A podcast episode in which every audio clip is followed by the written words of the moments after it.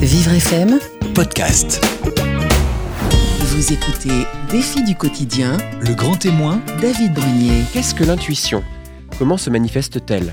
Est-ce le simple résultat d'un processus cérébral rationnel ou y a-t-il autre chose? Toutes ces questions, Christelle Lauré se les est posées et a parcouru un long chemin fait d'expériences personnelles et de recherches pour essayer de comprendre ou pas. Car la vraie question est, faut-il suivre son intuition? Est-ce la clé pour vivre ses désirs et sa vie la plus vraie? Un parcours et une réflexion à découvrir dans son livre Les petites voix, quand l'intuition toque à la porte d'un cerveau rationnel, publié chez Carnet Nord. Une plongée dans les cerveaux et l'univers de l'intuition avec Christelle Lauré, qui est notre grand témoin dans les défis du quotidien sur Vivre FM. Vous écoutez défi du quotidien, le grand témoin, David Brunier. Bonjour Christelle, Bonjour. bienvenue sur Merci. Alors, je suis content de vous, rece- euh, vous recevoir ici parce qu'on va aborder un sujet qui, parfois, fait peut-être un peu peur, comme ça, en disant, oh là là, le cerveau, les cerveaux. Comment ça fonctionne tout ça? Vous l'avez euh, vulgarisé dans votre, dans votre livre pour euh, l'aborder par votre expérience. Oui. Et justement, euh, la première chose que je vais vous demander, c'est comment vous l'avez construit? Parce qu'à chaque fois, on voit dans chaque euh, chapitre une vraie construction. Comment ça se passe? Oui, en fait, chaque chapitre est divisé en trois parties. Euh, L'idée, c'est que ça touche à la fois le cœur, le corps et la tête. Euh, donc le cœur, je commence avec un récit, avec mon histoire. J'avais envie de partir d'une histoire authentique, en fait.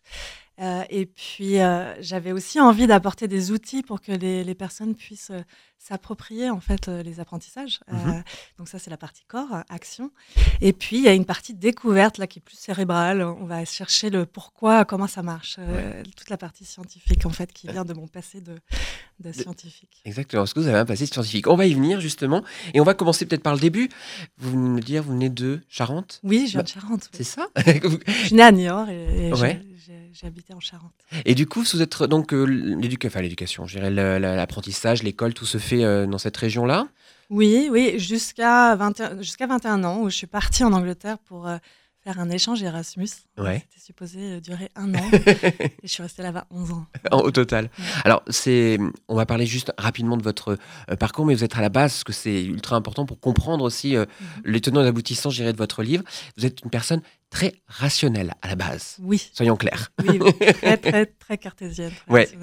Donc, euh, études scientifiques. euh, vous de- après, vous êtes parti faire euh, la recherche sur un domaine particulier dans l'entreprise J'étais dans la recherche pharmaceutique. D'accord, Euh, ok. ouais, ouais. Donc j'ai euh, j'ai fait mon doctorat de chimie et puis j'ai commencé tout de suite dans les labos euh, Ouais. à faire de la recherche euh, pharma. Et, euh, voilà, trouver des médicaments. C'était c'était- C'était votre travail. Alors, avant d'arriver justement à votre, à votre histoire, est-ce qui vous a un peu poussé à écrire ce livre, ou du moins à avoir cette réflexion Il y avait déjà, dès votre, je dirais pas le plus jeune âge, parce que 19 ans, c'est pas forcément le plus jeune âge, mais déjà, vous aviez vécu, Mm. vous, personne très euh, rationnelle, en effet, ou cartésienne, euh, une expérience assez incroyable à 19 ans. Est-ce que vous pouvez nous en dire un petit peu plus? Ouais, ouais, ouais. C'était à- à 17 ans. mais- 17 ans, mais- pardon. Mais en fait, c'était euh, c'était une course d'alpinisme. J'étais Mhm. en vacances. On, a fait, on a monté une, une montagne jusqu'à 4000 mètres d'altitude. Et quand je me suis retrouvée au sommet, tout d'un coup, toute la réalité a complètement changé. C'était comme si, euh, c'est un peu une, expérience- une expérience mystique. J'avais l'impression tout d'un coup de faire un avec le grand tout. C'était Ouais. tout d'un coup plus du tout de blabla intérieur. J'entendais plus rien. C'était silence. C'était euh, comme si je me fondais en fait dans la montagne. euh, dans, dans l'air et la roche. C'était, c'était vraiment très, très surprenant. Et, et puis, au bout de quelques secondes, je ne sais pas trop combien de temps ça a duré, Ouais. hop, la réalité est revenue. Mais c'était très surprenant. J'ai vraiment eu l'impression tout d'un coup là-haut de de plus être seule. C'était comme si euh, je sentais que j'étais connectée à tout ce qui m'entourait en fait. Sachant qu'en plus, il y a une deuxi- au cours de cette, euh, cette expédition, Mhm. il y a eu un deuxième événement qui a été, euh, qui aurait pu être traumatisant, qui s'est bien terminé, mais aussi ça a été une expérience un peu, un peu incroyable. Oui, j'ai rencontré, euh, j'ai rencontré le personnage de la mort, on va dire. euh, parce que j'ai eu une chute, il y a eu aussi un moment où la foudre est tombée juste derrière nous. Enfin, tous ces, ces moments qui m'ont, qui m'ont plongé vraiment à, qui m'ont ramené à ma survie, en fait, à ce- cette idée que j'allais peut-être mourir, en fait. Et, euh, et du coup, euh, euh, ouais, une expérience, euh, 48 heures d'alpinisme très, très... euh, Très intense. En effet, euh, j'espère que c'est pas à chaque fois comme ça en tous les cas, Non, mais c'est. Alors, moi j'ai une question quand même pour la, la jeune fille que vous étiez à l'époque. Euh, on vit tout ça, on se, on se pose des questions. Mm. Est-ce que on se les pose et on veut les oublier parce qu'on n'a pas de, on n'est pas capable d'apporter une réponse? On est trop jeune? Qu'est-ce qui s'est passé dans votre tête à ce moment-là? Alors, plusieurs choses en fait. La partie de la chute et la rencontre avec la mort, ça, je l'ai. Je l'ai gardé, enfin, mais ça m'a interrogé, ça m'a vraiment ramené au sens, à ma- au sens de ma vie, en fait. Euh, Ouais. Qu'est-ce que je vais faire de ma vie euh, maintenant que je sais qu'en fait, elle peut être très, très courte? Euh, Donc, il y a eu toute une remise en question par rapport au sens de la vie. Et puis, par contre, l'expérience mystique du sommet, ça, je l'ai complètement zappé parce Ouais. que ça n'avait aucun sens pour moi. Je j'avais même pas envie d'en parler parce que j'avais peur d'être prise un peu pour une folle, de dire que tout d'un coup, je faisais un avec le grand tout. Ouais. C'était un peu trop fou. Donc là, on l'oublie un petit peu. Mm. On avance un petit peu quand même dans, dans, votre, dans votre vie au fur et à mesure, parce que les, les choses se mettent en place. Vous dites, vous partez notamment en Grande-Bretagne. Vous vi- viviez à Londres, non? C'était au... C'était dans le Kent, entre, Dans le Kent entre Douvres et Londres, en fait. Ouais. D'accord. Donc là, vous étiez là, vous travaillez. Euh, et le 6 juillet 2005, il se passe quelque chose. Euh, et surtout, vous, vous commencez ce chapitre euh, par une phrase qui va peut-être parler à beaucoup de gens. Euh, vous dites, bah, moi, j'avais une vie idéale. Mm. Comment on le perçoit c'était le cas? Bah oui, j'avais j'avais un job que j'adorais. Ouais. Euh, J'avais un salaire raisonnable qui tombait à la fin du mois, donc euh, j'avais cette sécurité financière, j'avais des amis, des hobbies, euh, j'avais une relation amoureuse stable, douce. Enfin, donc j'avais tout ce qu'il fallait pour être heureuse en fait. Oui, sauf que.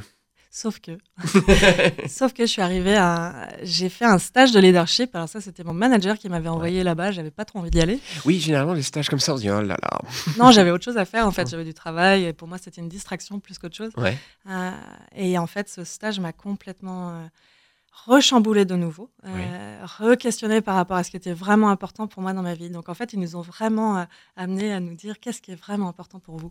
Et c'est là où j'ai pris conscience que j'avais aucune idée en fait. Mm. Euh, et que peut-être que les choix que j'avais faits dans ma vie, c'était peut-être pas forcément les miens, ou peut-être plus les, les choix qui étaient adaptés. Enfin, en tout cas, la vie que j'avais à ce moment-là, c'était peut-être plus adapté.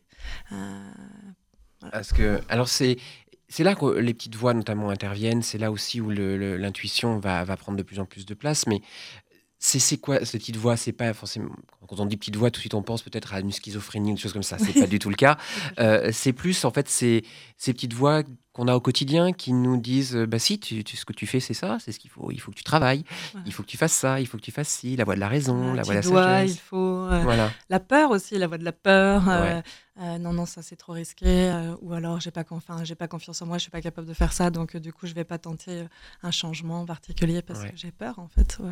Toutes ces petites voix intérieures, le mental en fait, Ouais. qui est sans arrêt en train de blab- blablater euh, Oui. derrière euh, et, euh, et qui nous qui nous influencent dans nos choix. Parfois ces petites voix, c'est même pas les nôtres, c'est les voix des de notre entourage, de, de la société, euh, de- voilà, de ce- cette idée qu'on a de qui on doit être et ce qu'on doit faire. Et c'est vrai que là, ces petites voix, donc elles sont là, elles, font, elles ont leur chemin, elles sont bien en place. Hein. Euh, tous les cas, on a l'impression euh, dans votre parcours. Et puis il y a ce, donc, ce fameux séminaire où on va vous demander concrètement ce que vous avez, euh, ce dont vous avez vraiment envie. Euh, ça va vous bloquer dans un premier temps, et petit à petit, quand même, vous allez réussir à avancer sur ce chemin. Qu'est-ce qui se, qu'est-ce qui se passe? Qu'est-ce qui se passe dans dans votre, dans votre corps Parce qu'on on, on en parlera du corps évidemment, parce que c'est très important aussi pour, euh, pour vous l'explication, en les cas que vous en avez.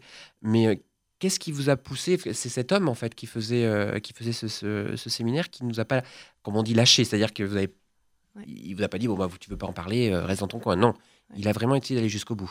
Oui, en fait, ce qui se passait, c'est que j'avais tendance à vouloir faire plaisir tout le Mm. temps. Euh, et donc, mes choix étaient s'appuyaient énormément là-dessus, sur ce que les autres attendaient de moi plutôt que ce que moi je voulais. Euh, et donc, lui, il m'a amené vraiment à qu'est-ce qui est vraiment important pour toi. Et, euh, et j'ai su intuitivement qu'il fallait que j'apprenne à, m- à m'écouter. Ouais. Sauf que m'écouter, c'était c'était très compliqué. Je pensais que c'était égoïste, en fait, qu'il y avait quelque chose de très égoïste derrière. Donc, j'avais vraiment cette, cette notion que, que de, de répondre à ses besoins, c'était quelque chose d'égoïste. Ouais. Et donc, euh, je bloquais, en fait. Euh, mais lui, il a réussi en quelques minutes seulement à, à me faire aboutir à l'évidence euh, que, que bah non, c'était important aujourd'hui euh, de, re- de apprendre, réapprendre à m'écouter. Et, Et se reconnecter à son vrai, à vrai moi. Sauf que c'est bien de le dire. Mais d'y arriver, on va le voir, c'est un long, long chemin. Ouais. Euh, notamment, le, alors, deux jours plus tard, le 8 juillet 2000, euh, 2005, euh, vous dites euh, se reconnecter à moi et mes besoins. Euh, C'est-à-dire que vous passez un petit peu de. Vous considérez un petit peu comme un Calimero? Oui. Euh, Qu'est-ce que c'est? Alors, pour ceux qui ne connaissent pas, qui est Calimero? Calimero, c'est le petit canard. C'était un dessin animé qu'on regardait quand on était petit, euh, avec sa coquille cassée sur, sur sa tête, qui, pour qui la vie était toujours trop injuste. Et Oui. donc, c'est vrai que j'avais aussi cette tendance. Alors, j'avais tendance à un peu dramatiser, à voir que le côté négatif des choses et à toujours me plaindre. Et puis vous avez aussi un peu le côté, vous êtes passé rapidement au côté aussi Wonder Woman. Oui, ah oui, ma, ma Superwoman, bah, c'était le côté je prends soin des autres et du coup je m'écoute pas. Ouais. Voilà, donc euh, Superwoman arrive et prend soin de tout le monde. Et entre ces deux, comment est-ce possible de, de faire ressortir justement ce qui est vraiment votre, euh, votre envie? Comment euh, on arrive à... vous vous l'expliquez par euh, ce qu'on appelle la tendance con- conditionnée. Mhm. Euh, Qu'est-ce que c'est cette, euh, cette façon? Parce que peut-être que ça parle aux gens aujourd'hui, entre toutes les. On voit les, ma- les mamans aussi, mais pas que les mamans, mais qui ont plusieurs vies dans la même journée, Ouais. ou, ou des choses comme ça, ont parfois ont un chemin qui est un petit peu super Wonder Woman. Quoi. Oui. Comment on fait pour prendre ce recul et se dire un moment, mais comment ça se fait que j'en sois arrivé là? Alors, on se, on se fait accompagner. Enfin, moi, en tout cas, pour Ouais. moi, ce qui m'a aidé, c'est de me faire accompagner. Donc, ces coachs qui m'ont montré que finalement, de pas prendre soin de moi, c'était pas forcément bon pour moi, pour ma santé, et ni pour mon entourage non plus. Ouais. Euh, Qu'il fallait d'abord que j'apprenne à mettre le masque à oxygène sur moi pour pouvoir le mettre sur les autres. Donc, il y avait cette analogie du- de l'avion qui m'a pas mal parlé. Euh, et puis, bah, après, c'est avec une coach aussi que j'ai- j'ai j'ai commencé à découvrir qu'est-ce qui était vraiment important pour moi et, et de commencer à l'écouter. quoi. Et ces habitudes que l'on a, on, on s'en débarrasse pas facilement non plus. Non, c'est sûr que le petit Calimero ou la Superwoman, c'est des, bah, c'est des programmes dans notre cerveau, en fait. hein. Donc, euh, quand on commence à. Quand on est tout petit, on commence à développer ces comportements, c'est des stratégies un peu de survie. hein. Ouais. Euh, euh, on voit que si, si, euh, si on, on est gentil avec tout le monde, bah, papa et maman vont nous, nous donner de l'amour. Et donc, du coup, on commence à développer cette habitude de, de faire plaisir aux autres, par exemple. Donc, c'est quelque chose qui s'ancre dans nos cerveaux, qui Ouais. c'est un programme qui est dans le cerveau. Et du coup, bah, il faut reprogrammer le cerveau. On- Donc, on peut changer ses habitudes. Maintenant, c'est maintenant prouvé depuis longtemps que le cerveau est, est, est malléable, en fait, Ouais. euh, plastique. Et donc, on peut développer euh, des nouvelles habitudes. Alors justement, on va peut-être faire un petit point parce qu'on on en parle assez régulièrement, dans tout cas dans votre partie découverte euh, et de compréhension euh, sur les, les deux cerveaux. Parce que souvent on dit qu'il y a le- l'hémisphère droit, l'hémisphère gauche. Mhm. Euh, on ne sait pas trop concrètement à quoi il sert. Est-ce que vous pouvez, schématiquement, on va pas rentrer dans le détail, mais nous dire un peu, voilà, il y a des, quand on, on fonctionne de cette façon, c'est plutôt le- l'hémisphère droit qui fonctionne ou plutôt l'hémisphère gauche? Alors oui, les généralisations cerveau gauche, cerveau droit, c'est très complexe euh, parce que finalement, oui, on se rend compte que c'est c'est pas aussi simple que ça. Euh, les habitudes, en fait, c'est euh, elles vont se retrouver dans, dans les deux hémisphères, en fait. Ouais. hein, mais plutôt des parties, euh, ce sera la partie, les parties inconscientes du cerveau et la partie euh, qui, c'est là-dedans, dans la mémoire euh, inconsciente en fait, que vont se retrouver ces habitudes-là. Ouais. Euh, et, là, il y a des bouts dans les deux hémisphères du cerveau. Après, c'est vrai que les deux hémisphères du cerveau interprètent la réalité différemment. Ouais. Donc, le cerveau gauche, il va être plus analytique. Il a un, un mode de pensée plus linéaire, donc A plus B égale C.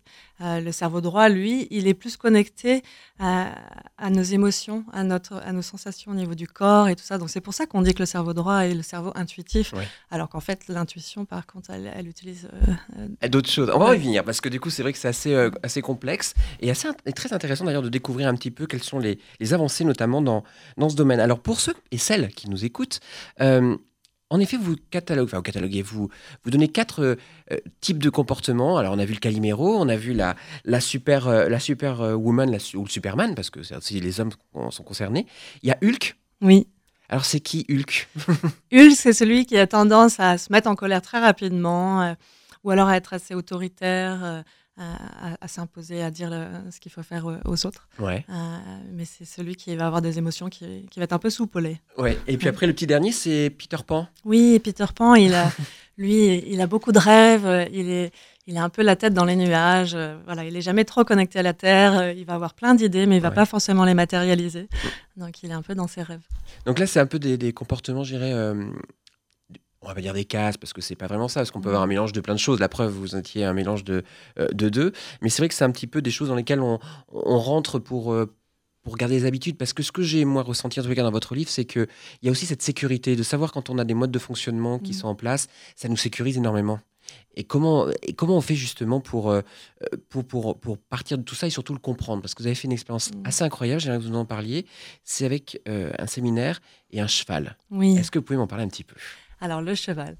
Alors, le cheval, c'était la deuxième partie de cette, tâche de, de leadership qui était assez, assez exceptionnelle. C'était en Californie.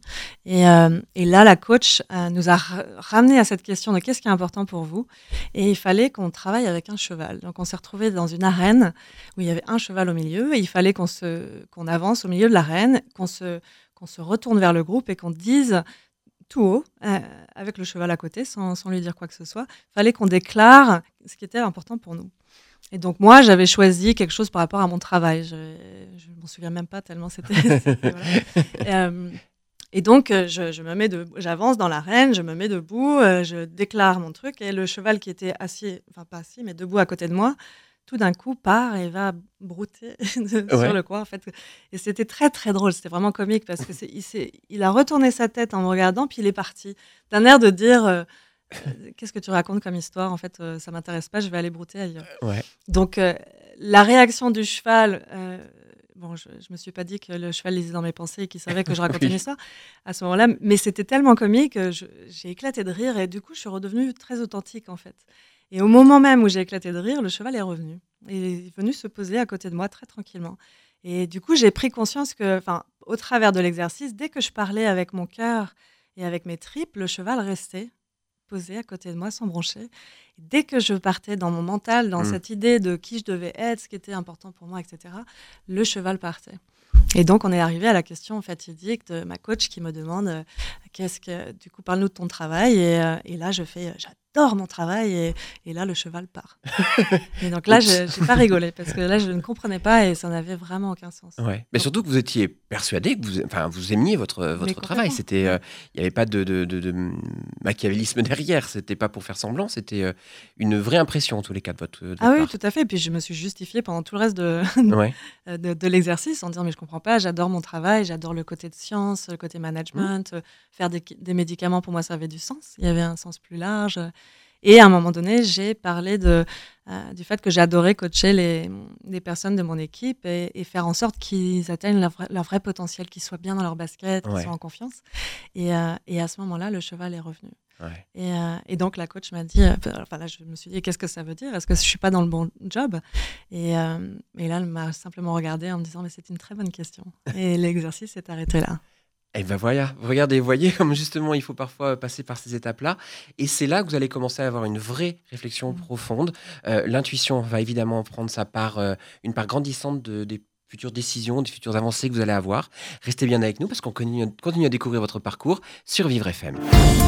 Vous écoutez Défi du quotidien, le grand témoin, David Brunier. Nous sommes toujours en compagnie de Christelle Lauré pour son livre Les petites voix, quand l'intuition toque à la porte d'un cerveau rationnel, publié chez Carnet Nord, où elle nous euh, fait part de son histoire, de son parcours, qu'il a euh, amené d'une personne qui est toujours très rationnelle, j'imagine, mais euh, qui a osé expérimenter euh, autre chose. On l'a vu par différentes euh, phases, un, un séminaire, une expérience de vie. Et puis, vous allez avoir envie de faire un petit changement, un peu de ménage, comme on dit, dans Ouais. votre vie, quand vous allez vous- essayer de vous reconnecter à ce que à ce qu'est votre réelle envie, votre réel désir. On va parler de septembre 2006 parce que vous avez euh, timé votre, votre livre en plus pour pouvoir le suivre.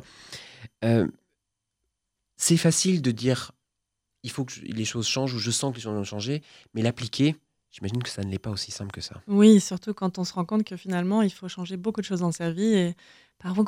Donc, Ouais. C'est un peu comme un grand ménage. Et on, on fait tout, on, on met- on vide tous les placards et tout d'un coup on se retrouve face à des grosses piles et on ne sait plus quoi faire. On se, on se dit euh, pourquoi j'ai commencé? Oui, exactement. Parce que je me souviens très bien de cet exemple que vous avez euh, mis dans votre livre, justement sur ce sujet du ménage. Et puis aussi la peur.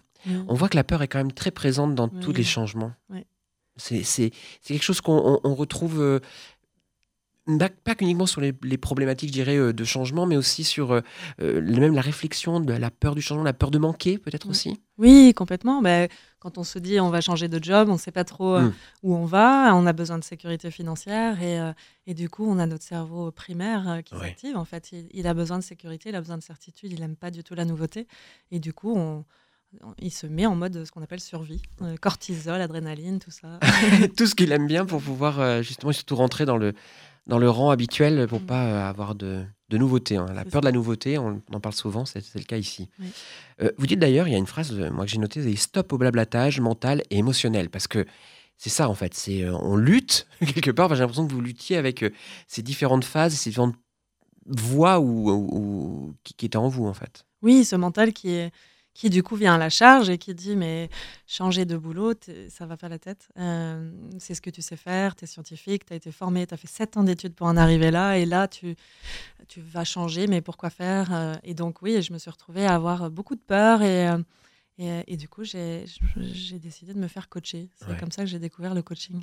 Et c'est d'ailleurs ce qui va vous permettre de, développer. Alors on va y venir parce qu'il y a quand même l'intuition qui, qui, est mmh. quand même derrière tout ça. Vous on accepte, parce que c'est de quelqu'un qui est, très rationnel, vous l'avez au très cartésienne, euh, c'est vrai que l'intuition, euh, vous le dites, à la, maintenant, il y a même des scientifiques qui ont une théorie qui l'explique logiquement.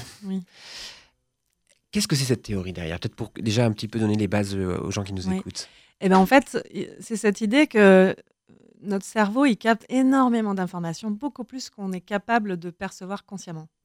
Euh, et il fait toute son analyse derrière. Donc, par exemple, quand vous rencontrez quelqu'un de nouveau, votre cerveau va analyser les traits du visage, l'expression du visage, sa posture, etc. Tout ça de manière très inconsciente et il va du coup en faire une synthèse. Cette personne est bonne pour moi ou elle est mauvaise pour moi. Et on va avoir du coup un feeling. Cette personne, on la sent pas. Euh, et en fait, donc les scientifiques, enfin les neuroscientifiques qui expliquent l'intuition, euh, euh, on, parle de cette manière-là, c'est-à-dire que ils disent que c'est notre cerveau inconscient qui capte des informations de nos cinq sens. Ouais qui les analyse et euh, qui en tire une conclusion et qui nous la donne avec un ressenti ou avec une idée particulière qui va, qui va venir. Donc ça, c'est la théorie classique. C'est la théorie classique. Mais du coup, est-ce qu'on peut, on peut se fier à cette intuition puisque finalement, si elle, elle emmagasine tellement d'informations, c'est un peu un super méga ordinateur, j'exagère, mais euh, qui, qui, amalgame beaucoup d'informations sans qu'on s'en rende forcément compte. Mm. Mais du coup, cette euh, perception, cette intuition, parfois on dit qu'il faut suivre son intuition. Est-ce que ça vient aussi de là? C'est que finalement, il y a un vrai travail qui se fait derrière. Tout à fait. Donc c'est vrai qu'on a tendance à se dire, comme c'est un processus de réflexion qui est inconscient, on va avoir tendance à se dire que c'est pas fiable. Alors qu'en fait, il y a pas mal de recherches maintenant qui montrent que ce système de pensée intuitive est fiable. Enfin, en tout cas, euh, euh, à, ses preuves, c'est pas toujours fiable. mais, ça. Mais, mais dans plein de circonstances, en fait, ça calcule beaucoup plus vite que notre réflexion consciente. C'est deux modes de pensée euh, différents. Alors pour vous accompagner justement dans cette réflexion, vous allez découvrir donc le, un coach en effet, puis aussi la méditation. Euh, en quoi la méditation peut nous aider justement quand on, on, se dit qu'il y a des changements dans notre vie qui doivent arriver, qui doivent avancer? En quoi la méditation peut nous aider? Ça aide déjà à faire taire le mental. Et justement, toutes ces petites voix conditionnées euh, de la peur, du devoir et tout ça. Donc, moi, j'avais vraiment un cerveau qui parlait très très fort tout le temps. et donc, le fait de faire la méditation, d'une part, ça m'a permis de calmer un peu le mental et de faire de la place finalement pour des nouvelles idées quand on fait de la méditation, ça repose le cerveau et du coup, il va avoir la capacité de, de, créer des connexions, des nouvelles idées qu'il n'aurait pas forcément créées si, si, on était énervé, beaucoup dans la réflexion mentale. Donc il y a ça. Et puis la méditation, ça a aussi un impact sur nos émotions de manière générale. Et donc le fait de prendre, quand on prend une décision alors qu'on est serein, mmh. quand on réfléchit quand on est serein, alors que quand on réfléchit qu'on est en colère, on n'a pas du tout les mêmes capacités cognitives. même, Oh, je pense que qui, qui, qui, que, qui, que, ce soit, qui que ce soit qui nous écoute, euh, en tout cas qui a déjà euh, été en colère, on peut bien se rendre compte qu'en effet les décisions qui sont prises ou on dit surtout ne prends pas de décision quand tu es en colère. Donc euh, ça, bien, ça mérite bien ce qu'il de dire ce qu'il en est. Vous avez aussi autre chose qui, une autre, un autre guide, en tout cas que vous découvrez ici, c'est par rapport à votre projection, c'est la visualisation. Mhm. La visualisation de, de, ce que vous voudriez être. Parce que là, vous êtes encore dans une phase, cette période de votre vie en, en 2006-2007, où vous vous posez des questions, vous, vous n'êtes pas encore sûr exactement de ce vers quoi vous voulez aller. Mhm. Et on vous parle de visualisation. Qu'est-ce que c'est que ça? Oui, ça, ça m'a bien fait rire la première fois que ma coach m'a demandé de faire un exercice de visualisation pour me préparer pour un entretien que je devais avoir. Et, et je n'y croyais pas trop. je ne voyais pas en quoi le fait de visualiser le succès de l'entretien allait me permettre de vraiment avoir du succès dans l'entretien. Et en fait, ça a été le cas. J'ai appris plus tard qu'en effet, le cerveau ne fait pas la différence entre quelque chose qu'on visualise, qu'on imagine, et quelque chose de réel. Et que vraiment, on peut s'entraîner avec des visualisations. À, bah, les grands sportifs, par exemple, vont s'entraîner, vont faire des visualisations pour se voir en train de, mmh. de réussir je ne sais pas, une descente de ski ou, une course. Euh, et, euh, et, le cerveau, du coup, euh, va avoir après un impact sur, euh, sur le corps, les actions, les comportements. Oui, pour, pour donner un exemple, je ne sais pas si ceux qui nous écoutent peut-être ont déjà vu des gens qui se préparent en effet au ski ou dans du bobsleigh. Parfois, on les voit juste assis par terre en train de faire des mouvements Mm. avec leurs épaules. On se dit, bon, ok. Euh, en fait, ils visualisent euh, la, la course, la descente et le corps enregistre en fait ce qui se passe, c'est ça? Oui, bah, en tout cas, le, Le cerveau et le cerveau enregistre. Ouais. Ouais, Ouais, ce, qui, ouais. euh, ce qui se passe et du coup est, est plus à même de, de- de nous suivre au moment, moment T, à l'instant T où il faudra, il faudra le faire. Alors, comme quoi, une, parfois les, les décisions ou les coïncidences, je ne sais pas si on peut parler de coïncidence, mais que les, les choses arrivent en 2007. Donc, vous êtes toujours dans cette phase de réflexion. On va un peu vous aider indirectement en vous annonçant que votre département euh, à Londres, de- dans lequel vous travaillez, va fermer. Mhm. Comment on réagit déjà à ce genre d'annonce, même si on est dans une phase en disant, bon, j'essaie de prendre les choses un peu différemment? Bah, c'est ça qui a été très surprenant. La première réaction, ça a été, euh, en fait, j'ai souri à l'annonce de, euh, de- du licenciement finalement parce qu'on perdait notre travail. Euh, et donc il y avait ma raison qui, qui braillait derrière, qui disait mais ça va pas, pourquoi est-ce que tu souris?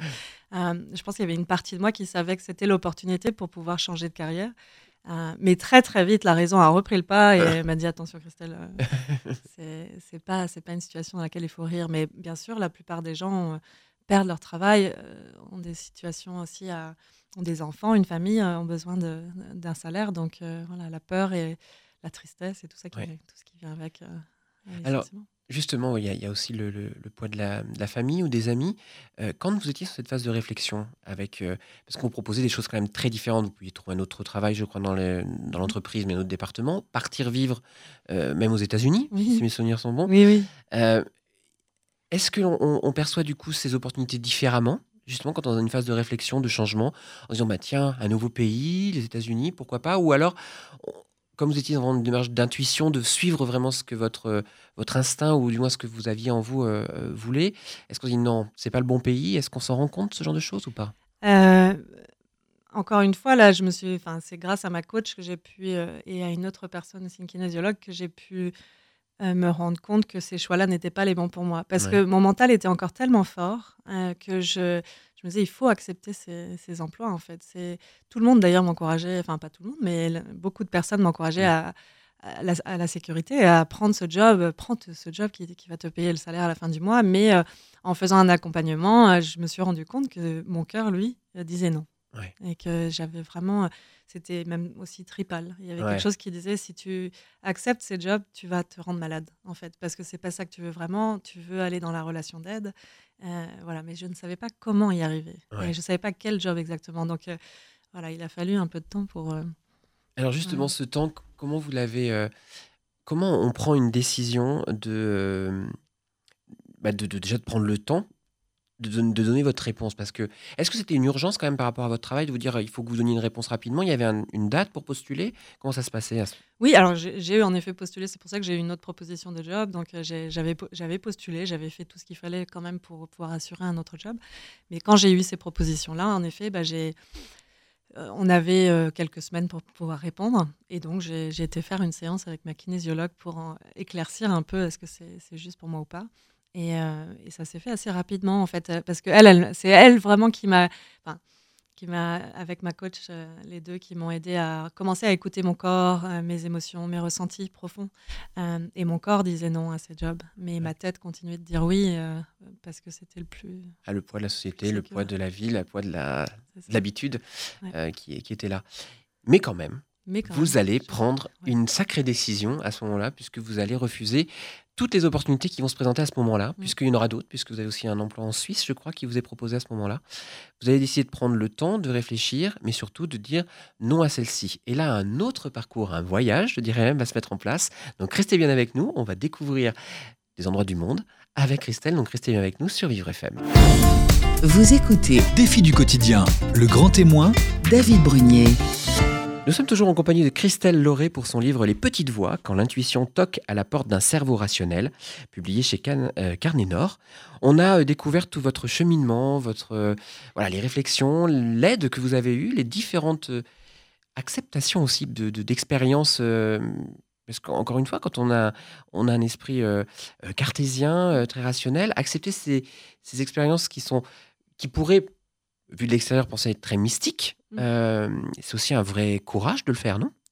Oui, bah, Oui, j'ai eu. Bah, je pense que j'ai. Heureusement que j'ai eu de l'aide en fait. Ouais. Parce que, euh, et puis à chaque fois, les coachs qui m'accompagnaient euh, me mettaient dans la pratique. Ils me disaient pas c'est comme ça que ça marche. Ouais. Ils me faisaient vivre un exercice. Du coup, je le vivais dans mon corps et je voyais bien la différence. Ouais. Et donc, c'est ça qui a, qui a commencé à faire mon cheminement et à me rendre compte que tiens, mon corps parle, mon corps a, a- a aussi une intelligence, par exemple. Ou, euh, tiens, un cheval euh, peut euh, peut-être aider quelqu'un. Enfin, l'équithérapie maintenant est reconnue. Oui. euh, euh, voilà, donc au fur et à mesure aussi, je lisais des choses scientifiques pour essayer de, de, de m'aider à comprendre Ouais. ce qui se passait. Il n'y avait pas forcément toutes les recherches à ce moment-là, mais, mais ça m'a aidé aussi à, à m'ouvrir en fait. Ouais. En tout cas, on voit très bien qu'il y a une partie, d'ailleurs, votre, votre livre est fait comme ça, avec une, par- une partie très empirique euh, d'expérience, et puis une partie beaucoup plus, euh, euh, je dirais, conceptuelle avec la recherche, Oui. avec euh, les, les études qui peuvent être faites sur les différentes choses que vous avez vécues mhm. ou ressenties. Alors, on l'a vu, là, vous êtes sur une période de changement, vous allez euh, refuser toutes les offres qui vous ont été faites au niveau du travail, notamment de votre, votre entreprise, et vous allez prendre une grande décision. Euh, c'est en mai, non, c'est en, oui, c'est ça, c'est en mai euh, 2008. Euh, vous allez faire quelque chose euh, que peut-être beaucoup de gens euh, rêvent de faire, mais Mhm. qui ne se donnent pas le moyen ou peut-être n'ont pas l'occasion, l'opportunité de le faire, c'est de faire euh, un tour du monde. Oui, je vais partir en, en solo. Alors, comme je dis dans le livre, j'étais jamais allée au cinéma, ne serait-ce qu'une fois toute oui, c'est seule. vrai. Et, euh, et en fait, j'ai décidé de partir voyager toute seule. Je me suis dit, si je veux aller dans la relation d'aide, il faut que j'apprenne à prendre soin de moi d'abord et euh, voilà, recharger mes batteries euh, d'abord. Et j'avais très envie de voyager depuis très longtemps. Donc, c'était l'opportunité. J'avais. J'avais pas de job, j'avais, voilà, j'étais célibataire et donc euh, c'était C'est le moment. parti. Alors, la première destination, vous arrivez où? J'arrive au Pérou. D'accord. Euh, ouais, j'arrive au Pérou, euh, donc je commence avec l'Amérique du Sud. Et euh, je passe plusieurs semaines en Pérou, Bolivie, Chili. Et Ouais. après, j'arrive en Nouvelle-Zélande. Un choc La. Nouvelle-Zélande, non? Ouais, c'est magnifique. Ouais. Magnifique, la Nouvelle-Zélande. Et donc, j'ai vraiment pris le temps pendant deux mois de voyager en Nouvelle-Zélande. Et puis, j'ai atterri après en Australie. euh, où, je- où là, un peu, ça part un peu. euh, J'avais prévu d'y passer six semaines et finalement, j'y ai passé quatre mois. Oui. Donc là, c'était l'intuition qui, qui me disait qu'il fallait que je passe plus de temps. Et qu'est-ce que vous a apporté justement euh, ce, ce voyage autour du monde? On, on parlera de, de, de la retraite bien spécifiquement à part, mais globalement, le- la Nouvelle-Zélande, le- l'Amérique du Sud, euh, latine, ça vous a. Qu'est-ce que ça vous a apporté? Qu'est-ce que vous avez découvert en vous en ce moment-là? Alors, j'ai surtout découvert plein d'autres cultures, en fait. Euh, des cultures qui étaient très connectées Mm. à la nature, euh, à la terre, euh, à, à aussi euh, une vision un peu spirituelle de la vie, enfin plus ou moins spirituelle de la vie. Euh, donc ça, c'était très apprenant. Mm. Donc ça m'a, ça m'a aidé aussi à m'ouvrir un peu à ça parce que j'étais aussi un peu contre ça au départ. Euh, et donc, euh, et à être dans le ressenti, dans être dans le plein air et avoir du temps, Ouais. Euh, du temps pour se reposer, du temps pour simplement observer. Et, et dans ces moments-là, on, on peut revenir à soi en fait. Et là, vous, vous allez aller en- encore plus loin. En fait, vous allez décider de faire une. Encore une fois, vous dites que c'est votre intuition qui vous pousse à le faire. Mm. Euh, vous décidez de faire une retraite. euh, alors, une retraite de méditation. Moi, j'avais en tête une retraite de méditation. euh, voilà, un endroit où on passe du temps, on fait de la méditation avec des profs, etc., ou des gens qui nous, qui nous guident.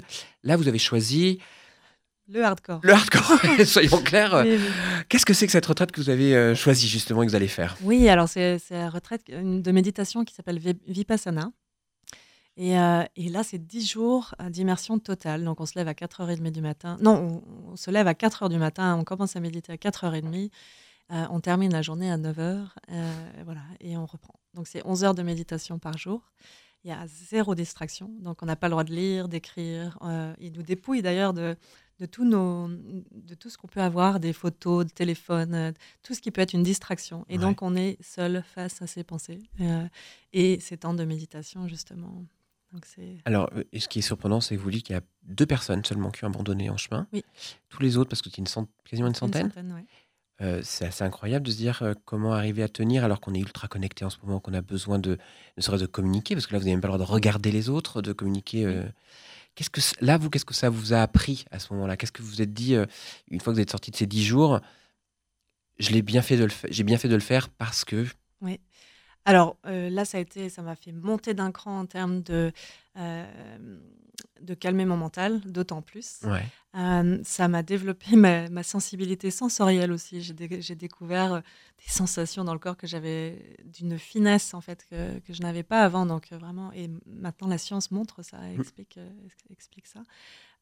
Et du coup, ça m'a développé encore plus ma capacité intuitive en fait.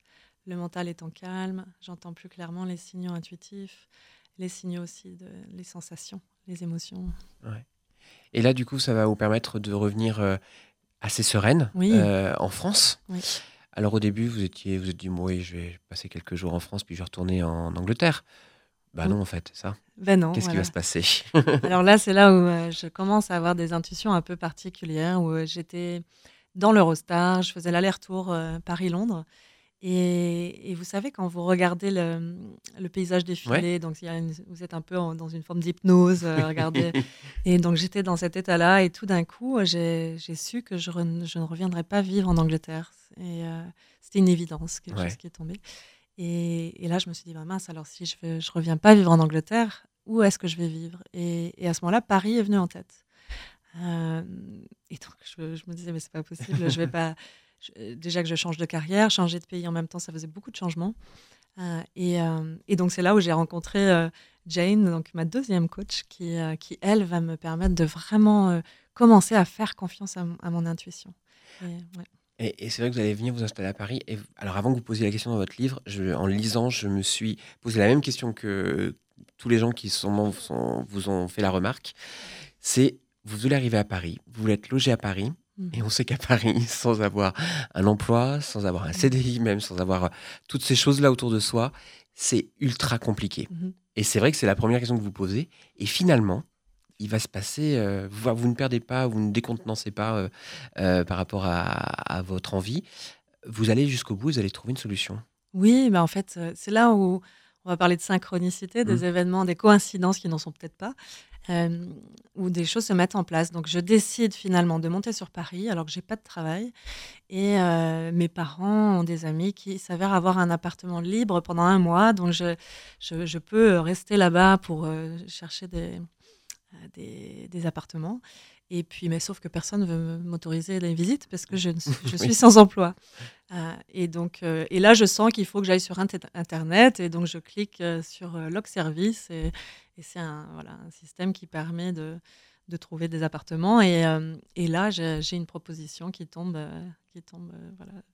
Et donc, je, je trouve mon appartement en 10 jours, alors que, voilà, en 10 jours, je signe le bail, alors, que- alors que je- on m'avait dit que j'avais aucune chance de, de trouver un appartement. ouais. C'est vrai que n'importe qui, même moi-même, j'aurais, été surpris. C'est vrai que c'est une belle, euh, une belle synchronisation des, euh, des événements euh, à ce moment-là. Pourquoi vous vouliez venir à, à Paris et surtout vers quel métier vous vouliez vous diriger à ce moment-là? Alors, je savais que j'allais, que je voulais devenir coach à un moment donné, mais je pensais que j'étais encore trop jeune pour ça.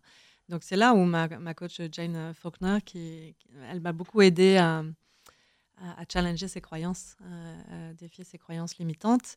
Euh, et donc, euh, je, je vais euh, m'orienter vers, cette carrière, mais à Paris, je connais personne, j'ai pas de réseau professionnel non Mhm. plus, donc euh, je ne sais pas du tout par où m'y prendre en fait. Et, euh, et là, je vais commencer à rencontrer des personnes et je vais rencontrer un coach qui va me donner une opportunité. Et, et ça va commencer par là. Et, euh, Ce qui est assez surprenant, c'est qu'il va, il va vous tester. En fait, vous vous pensez pas au début que c'est pour un emploi, mais il va vous donner un cas. Ouais. On peut dire ça comme ça, juste pour avoir votre avis, voir parce que vous avez demandé ce qui vous coach un petit peu aussi ou qui vous donne des, des oui, il pistes. m'a hein. proposé de m'aider un peu au départ. Euh, Quand on s'est rencontrés, en fait, moi, je, je lui ai demandé s'il avait du travail pour moi. Il m'a dit que non, mais il m'a dit qu'il pourrait peut-être m'aider euh, à développer mes compétences de coach. Donc, je me suis dit, bon, c'est pas un travail, mais c'est déjà ça. Et, euh, et donc, euh, et je sentais bien la relation, donc je, voilà, j'ai continué. Et donc, il m'a donné des cas à traiter, euh, en effet, de euh, donner des recommandations de coach. euh, et euh, je pensais que c'était juste pour m'aider. Et en fait, c'était il me testait pour voir si on pouvait collaborer un jour euh, ensemble. Et la conclusion, ça a été Ça a été qu'on a collaboré pendant plusieurs années. ouais. ensemble. Plusieurs années, donc euh, ouais. Alors, je- la dernière question que je, je vais vous poser, c'est euh, aujourd'hui, vous avez écrit votre livre. Oui. Euh, une fois qu'on a terminé, qu'on met le point final de ce livre-là, qu'est-ce que ça vous a euh, apporté? Comment, quel retour ou quel recul vous avez sur cette, euh, cette, ce parcours? Hmm. Alors, le... quand j'ai écrit les derniers mots, c'est vrai que ça a été parce que j'ai eu tellement peur d'écrire ce livre parce que je divulgue des choses quand même euh, que peu de personnes connaissaient sur moi. Euh, donc il y a une, une véritable libération d'énergie parce que quand on passe son temps à, garder un masque euh, cachant en fait qui on est vraiment, mmh. on, on, dépense énormément d'énergie. Le fait de pouvoir mettre ces derniers mots du livre et d'arriver à avoir à montrer qui je suis vraiment pleinement, à me rapprocher encore plus de qui je suis, euh, ça, ça libère une joie, une énergie. ouais, je ne sais pas comment le dire autrement, mais une vraie joie, une vraie énergie qui est ici. Alors, je vais vous citer juste euh, euh, une dernière phrase que vous avez mis dans votre livre en parlant d'intuition. Vous dites l'intuition n'est pas un chemin tranquille, mais c'est quand même un chemin qu'il faut essayer de suivre, non? Oui. oui, oui, tout à fait. C'est magnifique. Et ben, en tous les cas, si vous voulez avoir euh, une idée de ce qui s'est passé, de votre parcours, n'hésitez pas à retrouver euh, toutes les informations euh, dans le, livre de Christelle Lauré, Les Petites Voix, quand l'intuition toque à la porte d'un cerveau rationnel, puisque vous avez son parcours, mais aussi toutes les explications scientifiques, les études et comment fonctionne justement un peu notre, notre cerveau pour nous accompagner. C'était un plaisir de vous recevoir, Christelle. Merci. Je vous souhaite plein de continuation, plein de nouveaux livres, pourquoi pas. Et puis on vous dit à très bientôt. Au revoir. Vivre FM podcast.